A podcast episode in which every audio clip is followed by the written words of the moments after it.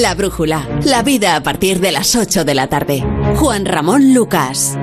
Es viernes, nos asomamos a la ciencia. No todas las semanas podemos contar que se ha resuelto un misterio científico. Trece años llevaban los astrofísicos tratando de... Bueno, mejor, mejor que lo cuente Alberto Aparicio. Alberto, buenas noches. Hola Juanra, muy buenas. A ver, 13 años llevaban los astrofísicos tratando de... ¿Qué es lo que descubrieron los astrofísicos ahora hace 13 años? Bueno, pues todo, esta historia empieza en Australia, en el año 2007, en un lugar totalmente mítico de la astronomía australiana, que es el radiotelescopio Parkes. En ese año 2007 es cuando se publica el descubrimiento, pero lo gracioso es que el descubrimiento llevaba seis años esperando dentro de los cajones. En el, en el 2007 lo que ocurre es que un grupo de astrofísicos repasa datos del año 2001 y en esos datos se encuentran una cosa un poco rara del radiotelescopio. Se encuentran un pulso de radio muy fuerte que procede del espacio, claro, eh, y que es muy intenso, pero también muy breve. Dura apenas unos milisegundos, ¿vale? Eh, así que lo llamaron, pues con el único nombre que se podía llamar, que es ráfaga rápida de radio. De hecho, si lo pudiéramos escuchar, sonaría una cosa muy breve, sonaría como... Pero tenemos ahora una versión ralentizada, para que podamos escuchar alguna cosita, que es esta que tengo aquí.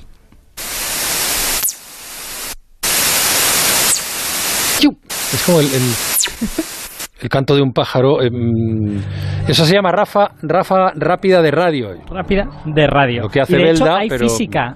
En, física extrema.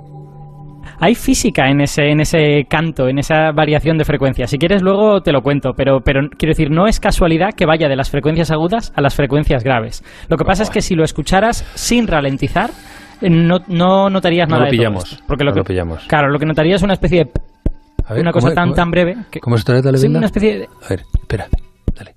¿La tenemos ahí? La, la venga. Ah, lo haces tú, pues dale otra vez, venga. Ah, vale. Sí, dale, dale. No, hombre, no, no, me refiero a la ráfaga de radio. Que sí, que la tenías. Ah, la buena. Claro, la buena.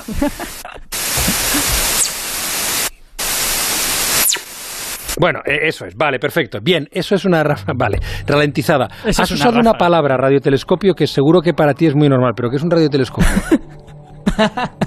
bueno, pues eh, sí, es verdad, tienes toda la razón. Un, radiotelescopio en realidad es súper fácil, es una antena, ¿vale? Lo que pasa es que es una antena que en lugar de para escuchar la tele o para escuchar la radio, pues lo que hace es escuchar el espacio, está mirando, digamos, hacia el espacio. Y de hecho, el, el radiotelescopio del que he hablado hace un momento, el radiotelescopio Parkes, es en concreto una antena parabólica que, mira, tuitearé luego una foto porque es muy espectacular. Es una antena parabólica de 64 metros de ancho, ¿vale? Es gigantesca, es, tan grande que está montada sobre un edificio. Y de hecho yo la primera vez que vi una foto de esta antena dije, ah, bueno, pues es una antena parabólica normalita con un pedestal. Bueno, el pedestal es un edificio, ¿vale? El pedestal es un edificio entero. Pero, pero vamos, no todos, los, no todos los radiotelescopios son antenas parabólicas, ¿no? Lo, lo importante es que esta antena ha de estar, digamos, escuchando al espacio. Bien, entonces esos astrónomos detectan esa señal muy breve que debía de ser eh, casi como una interferencia. ¿Y cómo saben que han descubierto algo importante? Pues tienes toda la razón, porque siendo una cosa así tan breve, pues quién sabe, ¿no? Si es algo importante. Y, y la verdad es que al principio nadie estaba demasiado seguro, porque eh, durante un montón de años esta señal de 2001 era la única conocida. Y ya sabes que aquí lo hemos dicho, lo repetimos siempre, que un solo descubrimiento no hace ciencia, ¿no? Que cuando solo has descubierto una cosa, mucho cuidado, ¿no? Y de hecho toda la comunidad era muy escéptica con que esta señal fuese nada en absoluto. Además se daba, se daba la casualidad, y esto es una cosa graciosísima, que el telescopio Parker llevaba desde el 98, es decir, ya muchos años, 10 años, detectando regularmente señales un poco raras, que no se parecían a esta, ¿vale? Eran un poco diferentes, pero la gente estaba un poco mosca, en plan de, pero estos del Parker están controlando su telescopio realmente, ¿qué es esta cosa que, que detectan? Y ¿sabes al final lo que eran esas señales un poco raras? ¿Qué eran? Pues eran el, el microondas del observatorio, Juan ¡Qué bueno! Literalmente.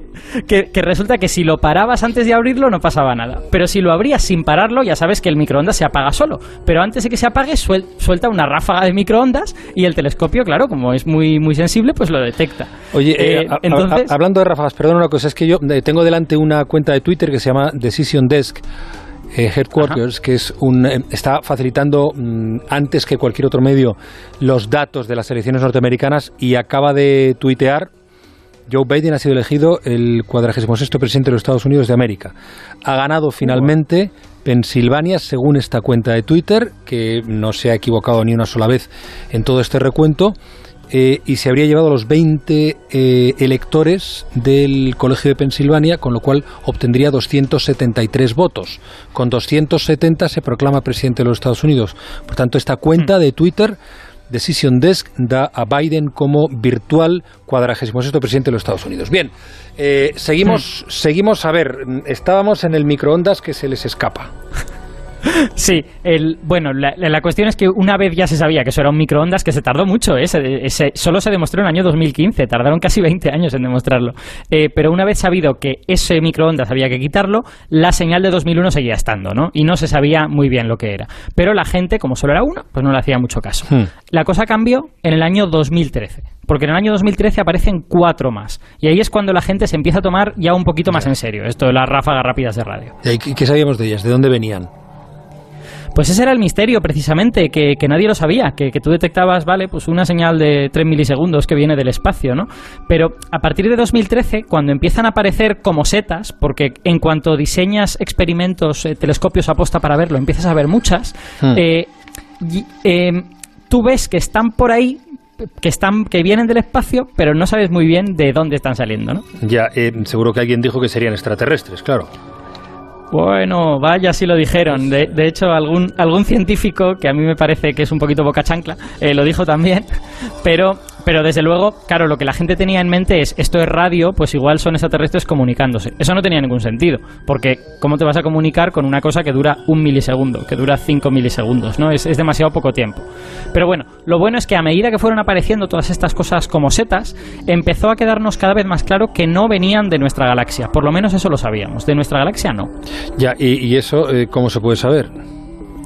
Pues muy fácil, porque en realidad es súper fácil. O sea, parece, parece que pueda ser difícil, pero es tan fácil como lo siguiente. Nuestra galaxia es plana y la mayor parte de las cosas de nuestra galaxia están en la Vía Láctea, están en esa, en esa banda brillante que recorre el cielo, ¿no? Entonces, en cuanto tú tienes 10 o 12 ráfagas rápidas de radio, las colocas en el cielo y te das cuenta de que vienen de cualquier dirección, que no, que no están precisamente sobre la Vía Láctea, ¿no? Entonces era casi seguro que no venían de la Vía Láctea. Pero solo en los últimos dos años, solo desde el año 2018, que es cuando hemos tenido radiotelescopios dedicados, mejores, hemos podido identificar las galaxias de verdad de las que venían estas ráfagas. No hemos, no hemos identificado muchas, tenemos como 5 o 6, pero esto ya nos da la primera pista sobre quién está produciendo estas ráfagas de radio. Ya. Eh, ¿Qué pista es esa? Dímelo, ya todo. Pues, pues que las ráfagas venían de más o menos cualquier sitio dentro de las galaxias, ¿no? O sea, muchas veces eh, las cosas de mucha energía en las galaxias vienen del centro, donde suele haber estos agujeros negros supermasivos. Pero estas ráfagas no. Estas ráfagas venían, pues a veces de la periferia, a veces de cerca del centro, a veces de otro sitio. Y esto ya nos decía que el objeto que las produce seguramente era un objeto, pues medianamente corriente, de los que hay, pues al menos varios dentro de una galaxia, ¿no? No es como el agujero negro que hay uno. Ya, eh, hemos llegado a las 10 las 10 y un minuto, no hay un minuto en Canarias. Les recuerdo a los oyentes que se incorporen ahora a nuestra sintonía, que estamos en la brújula, que estamos con Aparici hablando de ráfagas rápidas de radio y que en un ratito entramos en la tertulia. Ahí están, ahí están. Ahí están. Bueno, y esta semana es cuando se ha descubierto el pastel, ¿no? ¿De dónde viene? Esta semana esta semana es cuando de verdad se ha descubierto el pastel bien, porque el miércoles, hace solo dos días, se publica en Nature la primera ráfaga rápida de radio de nuestra propia galaxia. Al fin, al fin una cosa que podemos ver de cerca, ¿no? Y que no es una galaxia súper lejana que vemos muy de lejos, ¿no? Y lo que hemos descubierto es que esta en concreto viene de un objeto muy curioso que es un magnetar. Un magnetar. Magnetar. ¿Qué es un magnetar? es un tipo de, em, de, estrella muerta, como quien dice. Es, en, técnicamente es una estrella de neutrones y estas estrellas de neutrones lo que son es el núcleo de una estrella que, que murió, que el, resto de la estrella se perdió, se, se, fue por el espacio interestelar, pero quedó ahí el núcleo espachurrado por la gravedad y ese núcleo ahora es muy pequeñito, mide 10, 20, 15 kilómetros. Pero en esos 10 kilómetros está acumulada toda la masa del Sol, o sea que es extremadamente denso, es un, es un objeto muy compacto, ¿no? Un objeto muy bonito, también bastante exótico. Y los magnetares en concreto son un tipo de estas estrellas que tienen un campo magnético fortísimo, donde fortísimo es que es billones con B de veces más fuerte que el de la Tierra. Ya, ¿y por qué?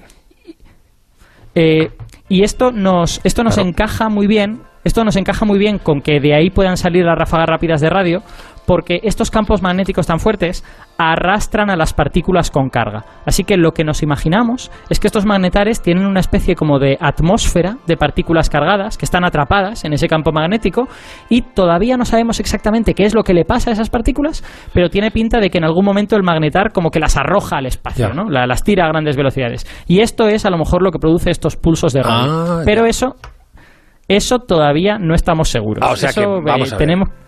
O sea que los científicos lo han descubierto, pero no lo han descubierto. o sea, la ciencia continúa en su investigación. Es que esto es lo que siempre pasa, Juanra. La ciencia siempre continúa. Cuando tú descubres la respuesta a una pregunta, pues obtienes tres preguntas nuevas que quiero responder. Tú fíjate la historia que te he contado. Primero no sabíamos de dónde venían. Luego sabemos que vienen de otras galaxias. Luego de otras galaxias, pero de no sabemos de dónde. Ahora sabemos que viene de un magnetar, pero no sabemos cómo.